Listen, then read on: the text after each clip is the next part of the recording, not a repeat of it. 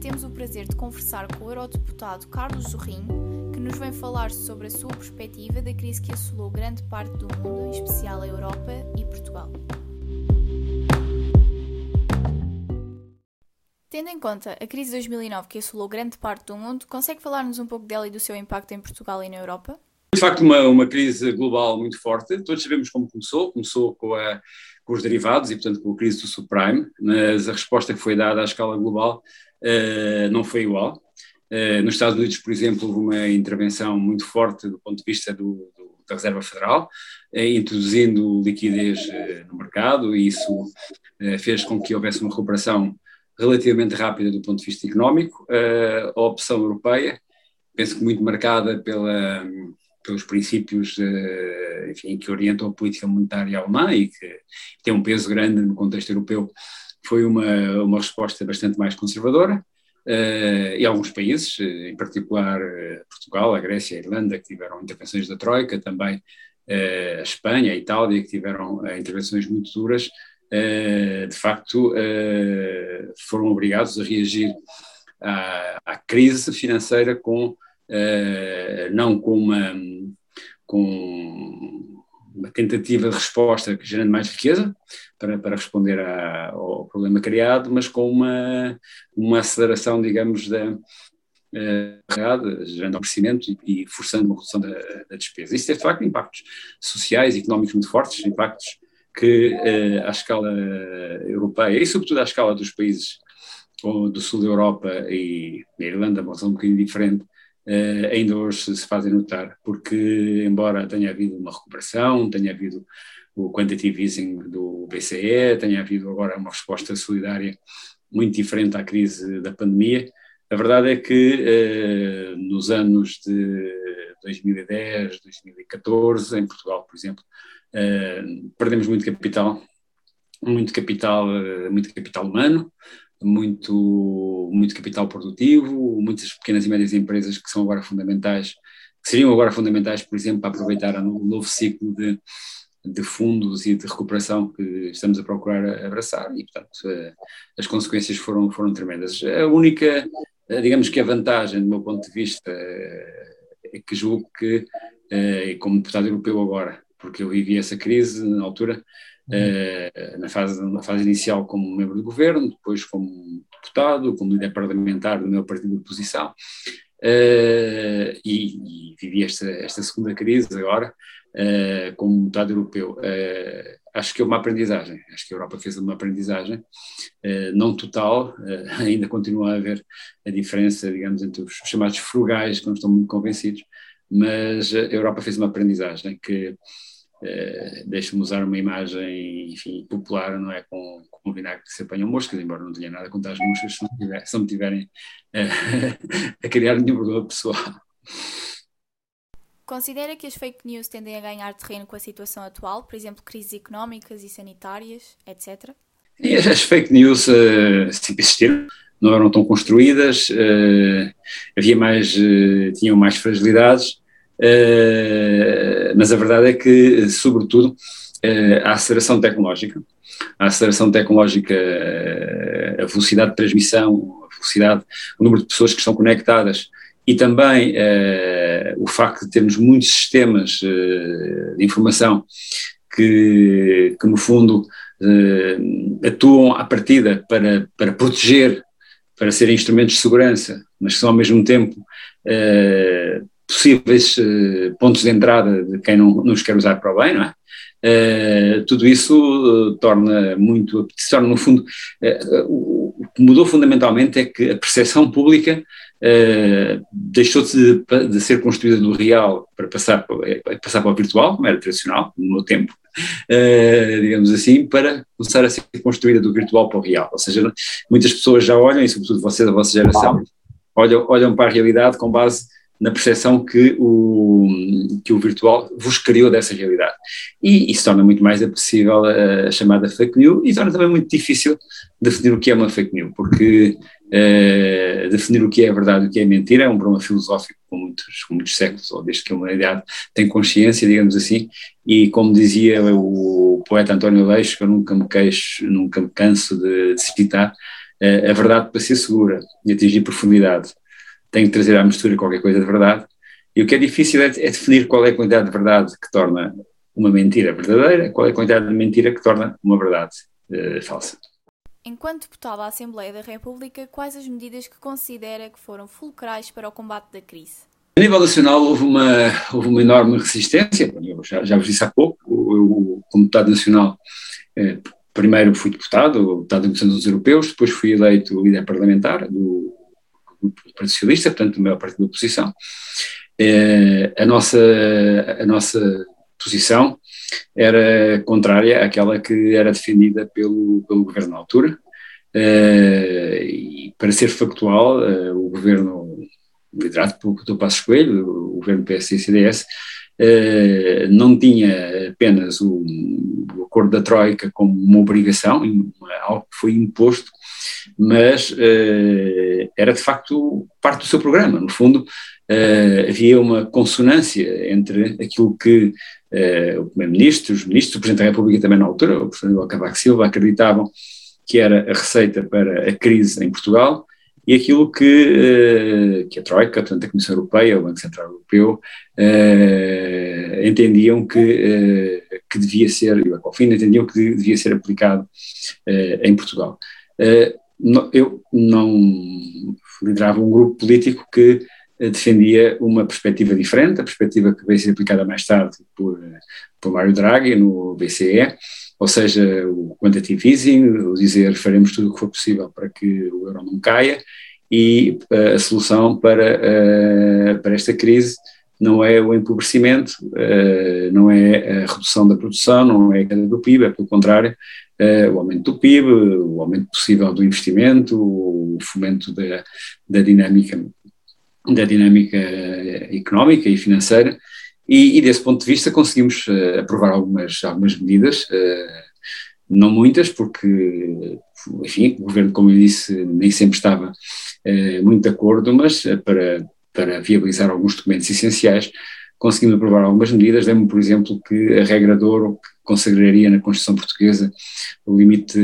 orçamental dos 3%, uh, que agora, por exemplo, nos criaria um enorme problema, uh, não foi aprovada porque nós não permitimos e porque e aprovámos algumas, algumas resoluções, alguns pacotes de fomento ao emprego, de fomento também nos opusemos fortemente ao, ao aumento na altura da taxa da, da TSU, enfim, uh, foi sobretudo uma estratégia defensiva, não tanto propositiva, pelas circunstâncias que, que vos referi, ou seja, Uh, eu era um, deputado, uh, já fui, já fui em, em anos anteriores, em mandatos anteriores, partido do governo, em algumas circunstâncias, mas naquele caso era um, um deputado, infelizmente líder do partido da oposição, que tinha uma visão diferente daquela que tinham os partidos do governo e, portanto, o nosso papel fundamental era bloquear aquilo que o governo queria fazer.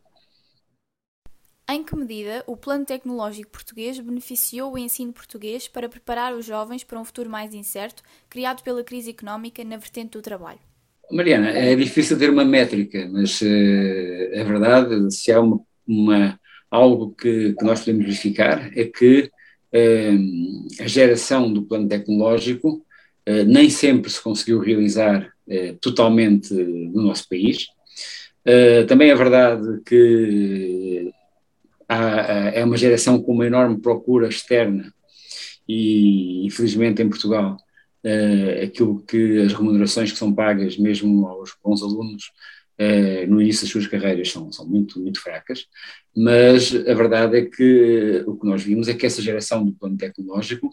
foi uma geração que, uh, enfim, se, se afirmou, se afirmou com muita facilidade, nem sempre em Portugal, como digo, infelizmente, muitas vezes se afirmou na Alemanha, na Suíça, na Holanda, na Inglaterra, e muitas vezes eu refiro isto, a verdade é que uh, quando os ingleses preferem um arquiteto, um engenheiro, um médico, um enfermeiro português, não é porque é também porque eles ganharam um bocadinho menos, é verdade, mas há tantos outros, de outros países do mundo, da Commonwealth e da União Europeia, que ganhariam ainda menos e trabalhariam ainda por menos. A verdade é que nós, essa geração do plano tecnológico é geralmente reconhecida por quem trabalha em Portugal e por quem, eh, enfim, beneficia essa geração fora de Portugal como uma geração particularmente preparada, sobretudo para o uso das tecnologias no exercício das suas funções. E gostaria muito que esta geração, nova, que, que vai passar, está a atravessar um momento a vossa também, um momento muito complicado, o momento da pandemia, tivesse um programa com o mesmo tipo de ambição, com o mesmo tipo de, de disrupção comparativa, porque na altura não, não, havia muitos países na, Europa, não sei se haveria mesmo algum, em que desde o ensino básico, o Gustavo Magalhães, até ao, todo, a todos os anos do, do, ensino secundário e o ensino universitário, eh, todos os estudantes tinham, tinham um computador, tinham programas, é evidente que podiam ter programas melhores, mas foi aí também se desenvolveu uma indústria que em Portugal é bastante boa de, de produção de conteúdos, e, e também se uh, também se gerou uma adaptação, que é sempre difícil também, e que exige um enorme esforço de, de, de muitos professores portugueses. Nem todos conseguiram fazer essa adaptação, mas uh, muitos professores uh, foram verdadeiramente heróis e também aproveitaram essa, esse, esse programa, que eu tive muito gosto de, de coordenar, para fazerem um, digamos que um, a sua própria uh, adaptação a um novo modelo de, de ensino. Enquanto eurodeputado, numa perspectiva mais europeia, que percurso nos consegue fazer sobre o evoluir da Europa no pós-crise? Foi, foi um momento de, recuperação, de facto. a Europa Uh, começou a, a, a refocar-se em políticas uh, muito importantes. Eu, por exemplo, tenho, trabalhei muito logo a partir de 2014, quando fui eleito, na chamada, chamada na União da Energia e na União Digital, ou seja, na, na criação do mercado único digital, e do mercado único da energia, que vieram depois a ganhar uma importância brutal com uh, todo o desenvolvimento tecnológico dos últimos anos e que levam agora, enfim, a, a toda a estratégia de transição digital e também à questão do, das alterações climáticas que fazem com que hoje já não seja propriamente a questão da energia, mas a energia é um dos componentes da, da, da transição do próprio modelo de sustentabilidade eh, do planeta. E, portanto, a Europa eh, desse ponto de vista, digamos, operacional, eh, recuperou eh, alguma capacidade de, de, ação. É verdade que, que teve que enfrentar alguns momentos muito difíceis. A eleição de Trump nos Estados Unidos tornou a Europa menos relevante do ponto de vista global, porque reduziu o papel do multilateralismo para a Europa a chave da relevância europeia é, é multilateral. Se, se, se, não for uma relação multilateral da Europa é pouco relevante. Não temos, não temos grandes exércitos, não temos, temos um, grande, um grande mercado, mas, uh, mas somos, do ponto de vista dos poderes uh, não multilaterais, não relacionais, uh, relativamente frágeis. E tivemos também, enfim, o impacto do, do Brexit, que, que, foi um impacto muito forte e que, de alguma maneira, uh, deixou a Europa, uh, do ponto de vista político, uh, a evolução que foi sendo feita e que foi agora muito importante para responder à crise ao nível da, como estava a referir, do digital, do clima, da economia circular, enfim, das grandes políticas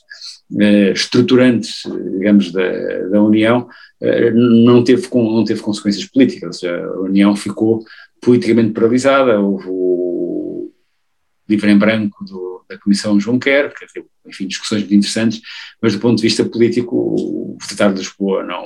não, não, não deixou de ser o Tratado de Lisboa e, não se evoluiu nada. Aquilo que se evoluiu uh, foi muito uh, no, no último, último ano, uh, aí sim, em estado de necessidade, eu sei que o estado de necessidade tem uma definição jurídica, estou a usar aqui uma definição mais genérica, o estado de necessidade eh, fez com que alguns avanços fossem dados, por exemplo, eh, a criação dos recursos próprios da União Europeia, ou a, a ida aos mercados em conjunto, eh, os famosos eurobonds, que, olha, quando eu era deputado, tantas vezes eh, pedia como contrapartida da Troika, e, para, e, também para aliviar o peso sobre, sobre os portugueses, em concreto da, das condições da Troika. Uh, finalmente temos Eurobonds, finalmente estamos a caminhar para uma União da Saúde, uh, ou seja, para ter uma cooperação além de, dos cuidados primários da troca de informação. a realidade concreta está a obrigar a União Europeia a criar sistemas integrados ao nível também do digital, com todos os riscos que isso tem, mas com todo o potencial que isso tem. Por exemplo, o certificado de Covid, que tem tanta oposição, nova linha do, mas também tem tanto potencial, ou a, a lei do copyright, que, que eu bem me recordo, que foram, foram um ano de grande discussão que eu tive, com, de, grande, de grande interesse e de grande participação política, porque, porque de facto é, é um grande desafio conceptual. Uh, em síntese, eu acho que a Europa, a seguir a 2014, acordou, uh, percebeu que havia vida para além do, do orçamento, como dizia um Presidente da República em Portugal, uh, começou a, sobretudo a, a, fazer coisas concretas do ponto de vista mais do terreno, das políticas de coesão, das políticas de energia, das políticas digitais, ficou politicamente paralisada e acho que está agora num momento em que está a despertar politicamente, não só com sonhos, também com alguns pesadelos. Tendo em conta a atual situação pandémica, considera que a União Europeia se encontra melhor ou pior do que em 2009? É, bem, a pandemia enfraqueceu a União Europeia, obviamente, em termos do ponto de vista económico, do ponto de vista sanitário, mas. De eu percebo, eu percebo perfeitamente a pergunta. Uh, e, e, tenho, e, e, a minha hesitação a responder é porque não é uma pergunta de resposta fácil e imediata, porque em muitas coisas, de facto, a União Europeia encontra-se melhor. Ou seja, acho que houve, por um lado, a compreensão mesmo por parte dos cidadãos europeus, porque a União, a União Europeia é muito importante, temos isto sempre presente, eh, muitas vezes dizemos o que é que Bruxelas quer, a União Europeia quer, bem, nós somos uma democracia, e sendo uma democracia, eh, somos nós, cidadãos, que fazemos, eh, que somos a base das decisões. Muitas vezes há coisas que, que não se fazem em Bruxelas, enfim, ou que se fazem no determinado sentido, porque a maioria dos cidadãos europeus também votaram no determinado sentido, e escolheram determinados grupos políticos para terem a maioria, não escolheram outros, e portanto, e às vezes as pessoas esquecem-se muito, têm, tomam a, a, União Europeia ou a Europa, enfim, eh, nesta, nesta, desta forma, como um, obje, como um objeto, digamos, que com vontade própria, sim, tem vontade própria, mas é uma vontade imanente das escolhas que nós, que nós vamos fazendo. E, e, a verdade é que acho que houve uma compreensão, mesmo do, dos cidadãos dos países que têm a percepção que são contribuintes, eh, isso é muito subjetivo, mas que são contribuintes líquidos para, este, para esta parceria, de que eh, que nada se resolve sozinho, que, que é preciso ver que a Europa tem mais peso em conjunto, que responde melhor à, à pandemia em conjunto, se conseguem comprar mais vacinas em conjunto, eh, que precisamos de, de, ter as fronteiras abertas e gerir Schengen, eh, e que Schengen é bom, porque ninguém tinha, assim tinha percebido o bom que era poder passar as fronteiras sem, sem as dificuldades que agora temos, e portanto, desse ponto de vista, a consciência, o sentido de pertença a ser europeu, acho que a Europa está melhor. Também está melhor porque uh, o mundo se tem estado a evoluir uh, numa lógica mais multilateral. Uh, para o bem e para o mal, mas com parcerias euro-chinesas, euro-americanas, americanos com os russos, russos com, com a América Latina, mas numa lógica em que, sendo, não, não havendo um fechamento, sentido protecionista, a Europa, como eu disse há pouco, é, é um ator mais relevante, conta mais. Eu, tenho, eu sinto isso todos os dias, como uh, co-presidente que sou da segunda maior Assembleia Parlamentar do Mundo, que é a Assembleia Parlamentar entre a União Europeia, África, Caribe e Pacífico, são 106 países que estão ali representados. Eu sinto que a Europa, uh, que nós temos uma capacidade de mexer e somos importantes e influentes nesta lógica multilateral. Ao mesmo tempo, ao mesmo tempo uh, corremos riscos enormes e corremos os riscos enormes do avanço uh, enfim, de, uh, sendo democráticos, nós não podemos travar uh, os avanços não democráticos. O, alguns, algumas escolhas feitas por países como a Eslovénia, a Polónia, a Hungria, estão na fronteira, digamos, de, dos valores, e a Europa é uma parceria de valores, e, e quando estão na fronteira dos valores, esse é o risco maior que eu vejo para a União Europeia. É, efetivamente, a União Europeia não pode tornar-se um albergue espanhol, entre aspas, onde uh, se está pelo mercado, não, tem que estar porque se acredita em determinados valores e, e, esse é o grande desafio que se vai colocar nos próximos tempos. E, portanto, mais forte por um lado, mas ao mesmo tempo mais ameaçada e, portanto, vamos ver o seu braço de ferro, uh, ainda bem que a ameaça acontece no momento em que estamos mais fortes, que pena, estamos mais fortes no momento com tantas ameaças. Considera que Portugal ficou atrás dos outros países na aplicação dos fundos para combater a crise económica? Porquê? Eu, a informação que eu tenho é um bocadinho a informação que, que, que nós vamos tendo na, na imprensa. Não é? Do ponto de vista quantitativo, uh, isso não. Uh, em termos de disponibilidade, isso não foi verdade. Ou seja, nós uh, tivemos os recursos aliás, foi uma resposta muito rápida do, Banco Central, do Banco Central Europeu, de reconversão dos fundos que ainda havia do atual quadro de financiamento, tivemos a disponibilidade de apoios europeus, enfim,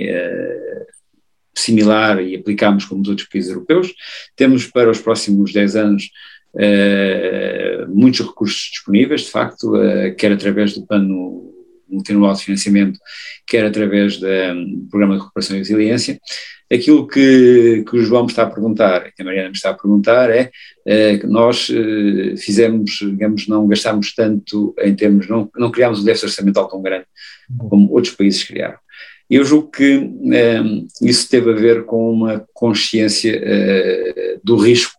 associado a, também a alguma fragilidade da nossa, da nossa economia. É uma economia que recuperou muito pouco tempo de uma crise brutal, não é? que foi aqui muito mais profunda que noutros, que noutros países, e, e, a verdade é que é mais simples, provavelmente para a Dinamarca, para a Suécia ou para a Alemanha, terem agora um déficit de 5 ou 6% e depois, muito rapidamente,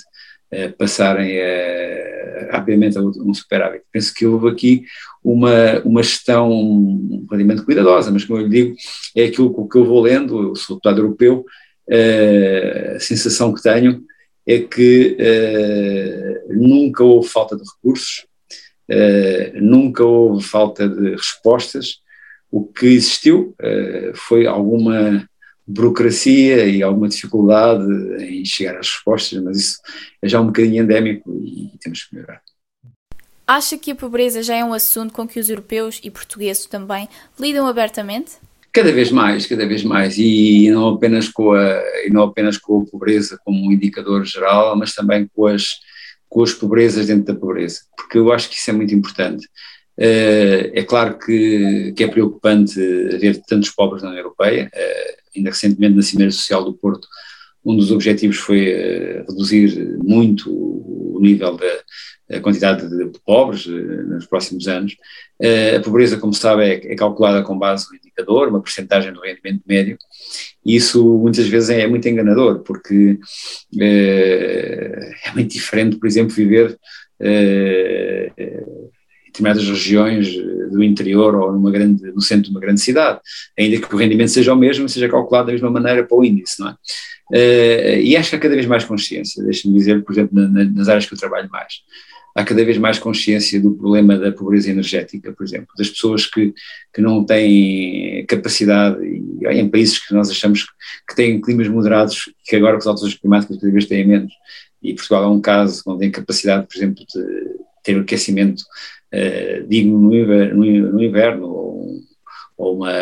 capacidade, de, enfim, de, de, viverem com mais comunidade face ao calor do verão, ou, ou a, a, pobreza no acesso aos bens culturais, que muitas vezes não é uma pobreza económica, é uma pobreza de percepção, ou a pobreza no acesso à internet, enfim, que muitas vezes não é um problema de, até de, da capacidade de pagar a internet, é um problema de qualificações para poder saber usar. E, portanto, acho que uh, essa consciência das desigualdades uh, é uma consciência que, está muito marcante. É, e, está muito marcante em Portugal e está muito marcante no mundo. E, uh, e nos próximos anos, na próxima década, nós falamos muito, a próxima década, a década da descarbonização, é a década da sustentabilidade, ou seja, a década de se sobrevivemos ou não com o ar que respiramos. Mas eu uh, juntaria ao mesmo nível uma outra, uma outra questão fundamental, que é que é a questão das desigualdades, ou seja, a percepção das desigualdades, a percepção das desigualdades e as desigualdades em si são tão tóxicas como as alterações climáticas e, uh, e os monóxidos no, no, ar que respiramos. E, e, e, sempre que aconteceu na história uma, uma percepção de desigualdades intoleráveis, houve revoluções e, houve guerra e, houve, e depois as coisas retomaram, não é? Mas a consciência das desigualdades está a subir muito. Em todo o mundo, ainda bem que assim é, as respostas políticas têm que estar à altura.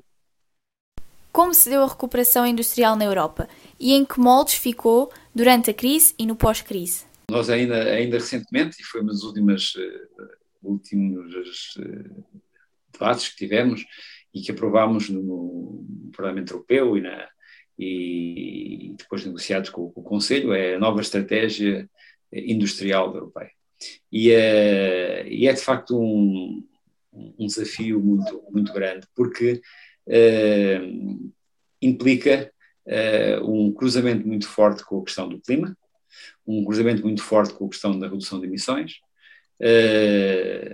O que aconteceu a semana passada na Alemanha é de facto terrível, não é? Mas ao mesmo tempo profundamente simbólico, porque se há um país que representa o modelo industrial europeu é a Alemanha.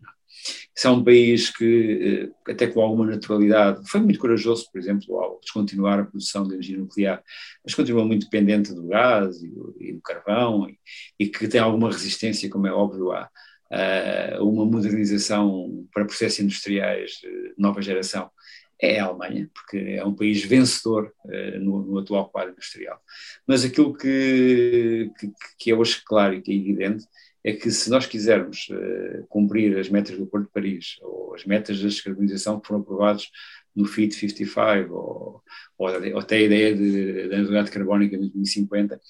isso é possível com uma reindustrialização. Ora, a, a reindustrialização uh, não, não, não, é uma questão da indústria, é uma questão da, das universidades, é uma questão da, da ciência, é uma questão da, da, dos inovadores, é uma questão dos criativos, é uma questão de reformular e repensar a sociedade toda, do ponto de vista dos modelos de emprego, dos modelos de segurança social, dos modelos de proteção. Isto tem que ser feito com, no fundo, pensando nas pessoas e protegendo as pessoas. Uh, o que eu acho é que, de facto, uh, como disse há pouco, estes dois motores, uh, o motor da percepção das desigualdades e o motor da percepção da insustentabilidade uh, vão, uh, vão puxar por uma, por uma alternativa que está a ser de facto construída, que tem os seus, os seus adversários. E a questão, há duas questões fundamentais. Uma é se, se nós conseguimos mesmo, e aí a nova geração, e eu tenho muita confiança nela, a vossa geração, tem, tem um papel muito importante. Se nós conseguimos mesmo eh, fazer esta volta que é fundamental para a própria Sucamó, que, é, que é algo de sobrevivência. E em segundo lugar, eh, quando se lê a história, e desta tarde estive a ver um pouco de outros períodos anteriores em que houve situações similares, eh, outra dimensão, é se, se a democracia e se a, se a liberdade e a sociedade aberta resiste a essa transformação, porque há sempre uma tentação quando é necessário fazer transformações deste tipo e, uh, e à partida uh, as, as, pessoas uh, que no curto prazo reagem a essas transformações, haver algumas mentes iluminadas que tentam fazer isso contra, digamos, arrastando, arrastando as pessoas para, para a mudança. Isso nunca dá bons resultados. Mas enfim, eu sou otimista por natureza, gosto de fazer estas análises, gosto de compreender o mundo, gosto de ter uma visão global uh, e, enfim, daquilo que acontece, mas acredito que tudo e acaba no significado que atribuímos às coisas e naquilo que nós transmitimos até para as máquinas. As máquinas cada vez mais aprendem, têm algoritmos que aprendem, têm algoritmos, as máquinas ganham,